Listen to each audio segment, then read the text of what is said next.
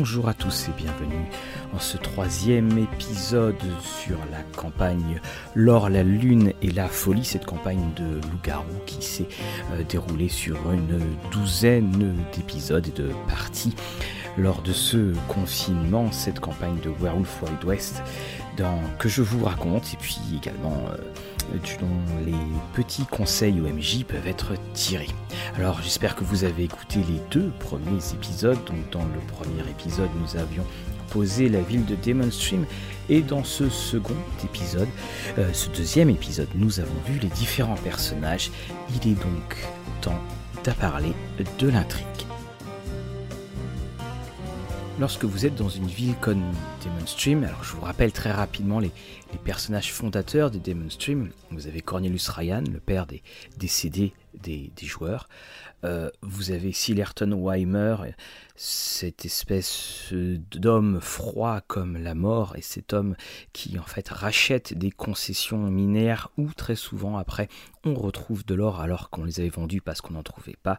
Vous aviez également Ori Greeley, qui avait euh, trouvé de l'or, cet homme qui a sa propre mine, un homme craint et respecté qui en fait est un euh, croc d'argent.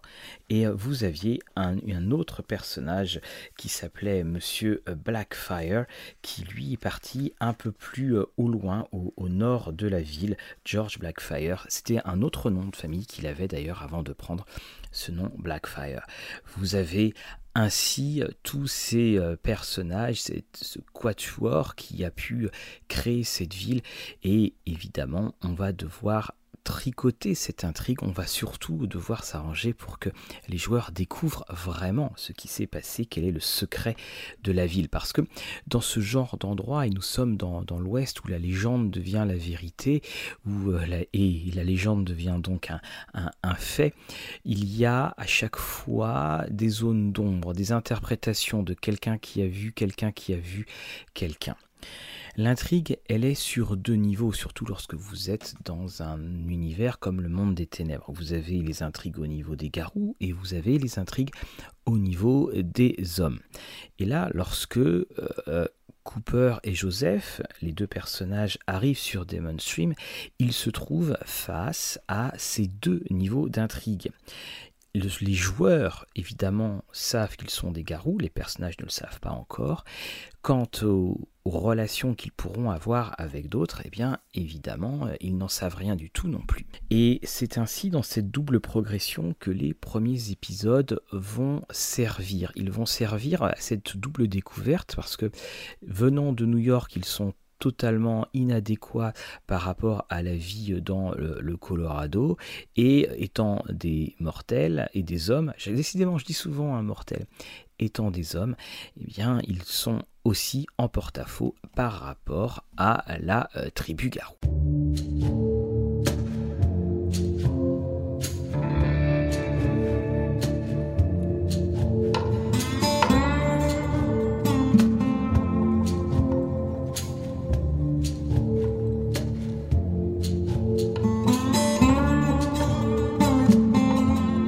Évidemment, les choses sont allées très vite. Je vous ai rappelé dans le dernier épisode qu'ils ont été euh, contact avec le euh, premier euh, Fiana, Monsieur Grady, et Grady, lui, avait été, s'était fait tirer dessus par quelques bandits. Il avait été laissé pour mort, et le lendemain, ils l'ont retrouvé en étant impeccable, enfin impeccable pour, comme pouvait être un alcoolique irlandais à l'époque c'est là où ils vont commencer à avoir la révélation de leur sang. Et Grady dans les jours qui vont suivre va leur parler. Et quelque part ils se disent euh, attendez donc en fait celui qui va nous notre mentor c'est cet alcoolique et c'est pas c'est pas Greeley euh, celui euh, qui est aussi élégant mais beaucoup plus froid.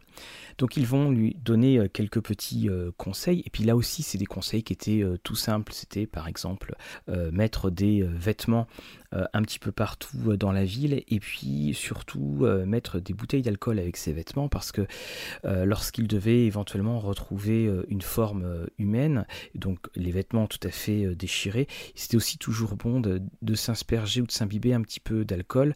Comme ça, si on les retrouvait dans des endroits un petit peu improbables, enfin en état d'ébriété, ils avaient réussi à aller jusque là-bas. C'est ainsi qu'ils vont découvrir le, le cette tribu des, deux lunes qui est, qui est faite de briques euh, et de brocs. Greeley est donc ce, ce croc d'argent. Vous avez Ondine qui est une furie noire. Et puis, bah, ils vont se commencer à se poser des questions. Mais, mais ce Weimer qui est aussi. Euh, euh, qui est aussi glacial, qui est-il? Et bien là, ils commencent à, apprendre, ils apprennent que Weimer est quelqu'un qui est corrompu et qui est quelqu'un dont les, formes spectrales ou les formes dégénérées le suivent dans l'umbra. C'est-à-dire où qu'il aille, il y a cette forme qui est prête à jaillir de l'umbra pour s'emparer de toute personne qui, qui lui voudrait du mal. Ils le suivent néanmoins, ils se rendent compte d'une chose, ils se rendent compte d'une chose que il, va dans, dans, la maison close du coin et demande toujours à parler à la même prostituée qui s'appelle Rosie. Il demande juste à, Rosie de s'asseoir, il est en face d'elle et il ne dit rien. Et alors que les joueurs de l'Umbra sont en train de l'épier, il leur dit tout simplement euh, vous devriez partir. Premier contact, premier passage dans dans l'Umbra et on se rend compte effectivement que Weimer est quelqu'un qui est bien plus effrayant que la plupart des garous. L'élément principal, l'élément clé, c'est bien sûr l'arrivée des membres de la tribu euh, des deux lunes. Et ça, ça va être ce fil conducteur. C'est ils, ils, ont la liste de toutes les tribus et ils vont chercher, rechercher encore et encore qui pourrait venir. Je vous passe les rituels, je vous passe euh, l'initiatique, je vous passe également la première réunion de la tribu dans, laquelle ils ont été acceptés. Euh, je vous passe également la présentation du euh, Corax qui s'appelle Dollar, qui est ben, lui évidemment un petit peu à l'écart et la ville au fur et à mesure avec l'arrivée des trains, avec euh, l'arrivée euh, du jeudi de ce, fameux marché, et puis pourquoi est-ce que les Indiens euh, viennent toujours les lendemains de pluie, et puis évidemment les clients qui peuvent arriver au domaine qui s'appelle le palace que possèdent les joueurs, la seule demeure en pierre, sont autant d'éléments qui constituent nos histoires. Il y a bien sûr toujours ce lien new-yorkais et comme dans toutes les campagnes du monde des ténèbres, le lien précédent euh, se finit par se rompre pour vivre dans le présent de, euh, de l'histoire. Ce lien, c'est que les, deux oncles, évidemment, nos, deux oncles abominables, qui d'ailleurs en fait très rapidement ne sont même plus euh, présentés comme étant Algueroy et César, on les appelle tout simplement les deux oncles. Les deux oncles doivent venir à un moment. À cela, eh bien, je vous avais parlé la dernière fois de la personne qui les avait accompagnés. Cette personne s'appelle Simus et euh, ce Simus commence à, en fait à, regarder euh, les, différents comptes et les joueurs se rendent compte très vite qu'il cache quelque chose. Ils commencent à le suivre et là ils, sont, ils découvrent qu'il a un rendez-vous avec Weimer et qu'il donne quelque chose à Weimer. Ce quelque chose va jouer évidemment un rôle très important euh, plus tard, mais l'esprit de, la terre, l'esprit euh, du loup étant euh, fort, les, joueurs décident d'éliminer Simus. Donc Simus, au revoir Simus. Il est attaqué, non pas en Crinos, d'ailleurs je ne me rappelle plus sous quelle forme, en fait il est attaqué, il est projeté dans la rivière Dolores. On conclura qu'il s'agit tout simplement d'une noyade accidentelle.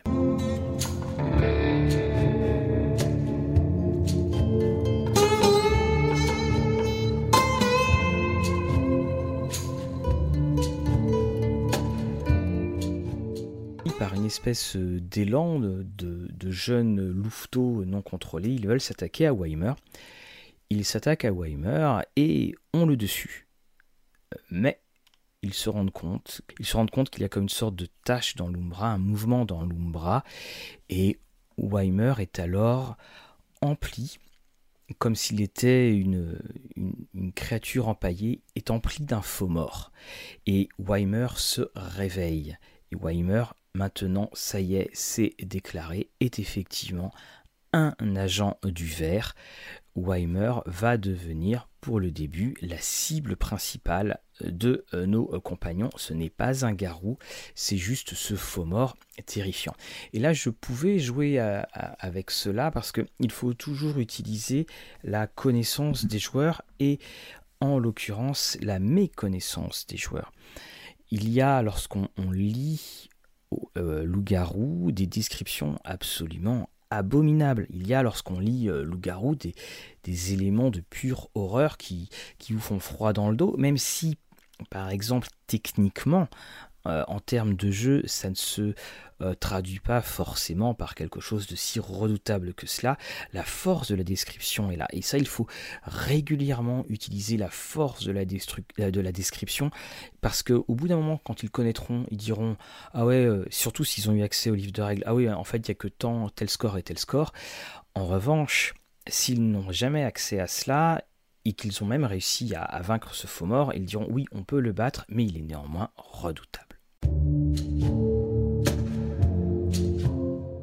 Et Joseph vont apprendre tous les dangers qui les guettent en tant que garous. Ces dangers sont ceux d'appartenir à cette tribu, qui est euh, une tribu en formation, mais où aucun membre euh, ne peut mourir, où aucun membre euh, ne doit, avant la grande bataille contre le dévoreur de tempête, ne doit défaillir, parce que la tribu deviendrait, pour le coup, totalement inopérante.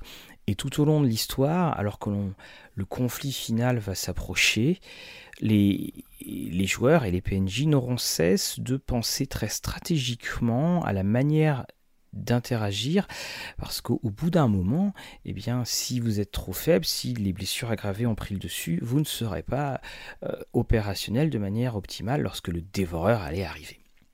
Très rapidement également, je suis allé chercher dans Spotify des bruits euh, de tempête et de tonnerre pour euh, qu'à certains moments, lorsqu'ils passent dans l'Umbra, ils entendent ce, bruit-là. D'ailleurs, la, bande-son était assez, assez forte, ce qui fait qu'au début, ça, ça a tendance à vous glacer. C'est le bruit du dévoreur qui arrive.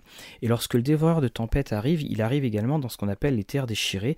Ce sont des endroits qui sont où le, où le goulet, donc je vous rappelle, le goulet, c'est euh, ce qui c'est la membrane entre l'umbra ou la pénumbra et euh, notre, euh, et notre monde, où le goulet est tellement faible qu'on pourrait traverser ce goulet sans s'en rendre compte.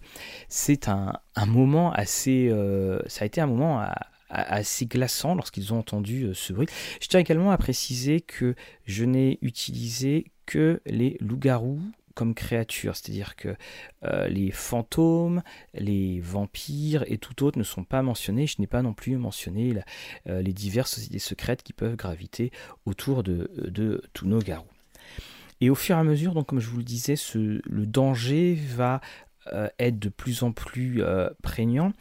Et en même temps, euh, nos joueurs vont s'affirmer eux aussi. L'apprentissage s'est également passé d'une manière assez tragique. C'est que j'ai fait jouer cela à, posteriori. Cooper a été, accusé de, a été accusé de meurtre. Euh, et d'avoir en fait euh, tué quelqu'un euh, qui s'en était pris verbalement à sa mère. Alors bien entendu, ils sont totalement étonnés, sauf que en découvrant leurs affaires de, la nuit, ils découvrent du sang sur, sur les chaussures.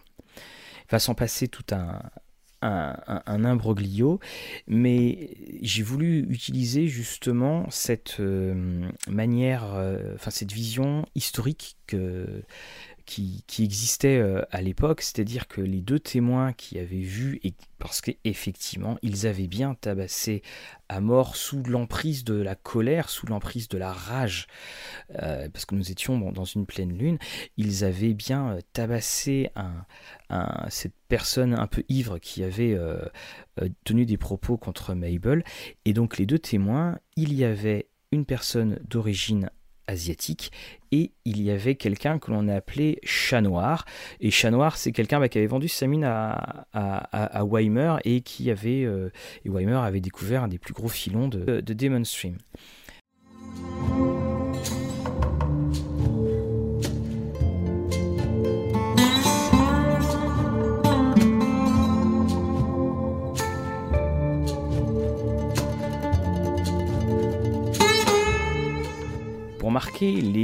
Tensions sociales dans, dans Demon Stream.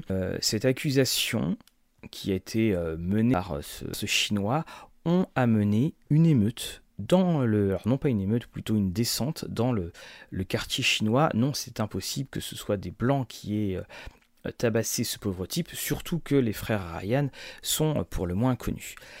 Quant à Chat Noir, eh bien étonnamment, Chat Noir lui a été tout de suite mis sous la protection de Weimer et euh, de, des, membres de, sa mine. Et les joueurs ont dû utiliser euh, quelque peu, quelques déplacements euh, dans l'Umbra pour pouvoir parler et pouvoir convaincre Chat Noir n'avait pas exactement vu ce qu'il avait vu. Mais Là aussi, je n'ai rien voulu épargner. Ce ne sont pas nos joueurs, nos, personnages joueurs, même s'ils n'ont pas voulu tabasser cette personne, ont le loup en eux et qu'il va falloir à un moment, euh, éventuellement, peut-être euh, payer le prix. L'intrigue avançait également avec l'arrivée des trains. Avec le train venaient euh, des prospecteurs voulant tenter leur chance et évidemment il y aura beaucoup d'appelés et très peu d'élus.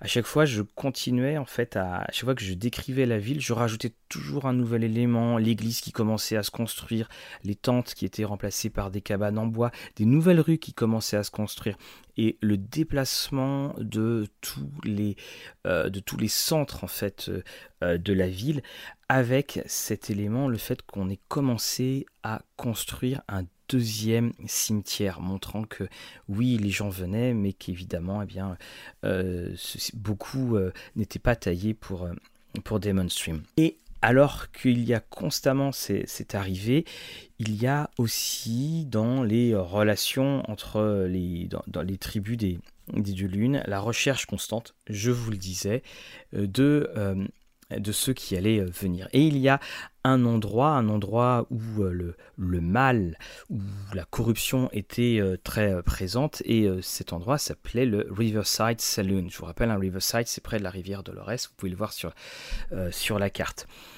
alors ça s'est très très mal passé parce que alors il y avait plusieurs choses. C'est que dans dans cet endroit-là, on racontait que le propriétaire payait toute personne qui amenait des dépouilles de loup. Et cela empêchait totalement les, griffes rouges de venir. Et c'était un, des points intéressants, c'est qu'ils étaient finalement nos, joueurs à, défendre ce cairn étaient, puis les, autres membres du cairn étaient euh, prisonniers, ils ne pouvaient pas bouger, ils ne pouvaient pas non plus euh, euh, faire des actions qui euh, leur coûteraient trop. Vous avez, je vous le disais, Grilly qui refusait d'être, et puis qui n'était pas non plus forcément accepté par, euh, le totem du, euh, du cairn. Et puis cette question, c'est où sont les autres? Où sont les autres? Alors on, on, fixait le train. Jubal, lui, à un moment, va aller du côté de Willoughby dans, dans, le nord. Alors Willoughby est une ville fictive, hein, c'était ma, la ville que j'avais créée pour ma chronique de race, que qui était aussi dans le Colorado, donc j'avais intégré. Ce qui fait que les, PNJ et joueurs étaient vraiment sur un niveau d'égalité, parce que même si euh, nos deux joueurs étaient euh, plus faibles que euh, les, autres membres, que ce soit Ondine, Jubal ou, les autres, à chaque fois, on attendait, on attendait une nouvelle personne et on espérait tout le temps le premier drame. Ce premier drame, ça sera la, disparition pendant plusieurs jours de Grady. Grady a disparu et ils vont aller le, rechercher. Donc je vous parle, je vous passe tout ce qui s'est euh, passé. C'est qu'au début, en fait, au début des, pendant une des premières parties, on disait ah tiens on n'a pas vu Grady. Puis la partie d'après, bah, Grady est toujours pas là. Et ce qui fait assez naturellement, les joueurs se sont dit bon la prochaine partie, il faut qu'on sache où est Grady. Et ce qui était en fait comme une disparition euh, peut-être totalement innocente était euh, devenu le point principal. Grady avait effectivement disparu. Grady était allé euh, tout au loin dans les, euh, du côté des vignes de, Sutcliffe. Vous savez, les, vignes de Sutcliffe, hein, c'est cette espèce de, de, de, grande, grande colline. Et cette colline, lorsqu'on la regarde par l'Umbra, en fait, a une faille d'où sort euh, le verre de manière plus que purulente. Il s'est passé des événements abominables, et au pied de cette colline, des vignes de Sutcliffe, c'est l'endroit où Cornelius est mort. Vous vous rappelez, il est sorti. Donc le père des joueurs était sorti pendant une tempête et nul ne savait pourquoi il était sorti. Et Grady, dans un moment de, de, lucidité ou arrosé par l'alcool, les joueurs en fait apprennent que euh, Grady s'en voulait énormément de la mort de Cornelius et que c'était à cause de lui qu'il était mort. L'ayant repéré le passage de, euh, de Grady dans cette faille, c'est pour la première fois que la tribu des de Lune va, va venir et chose exceptionnelle, Greeley sera là également, il y aura Atsila, il y aura également euh, Ondine. Et hum, ils vont découvrir également euh, notre euh, astrolâtre, à savoir Bi-Young.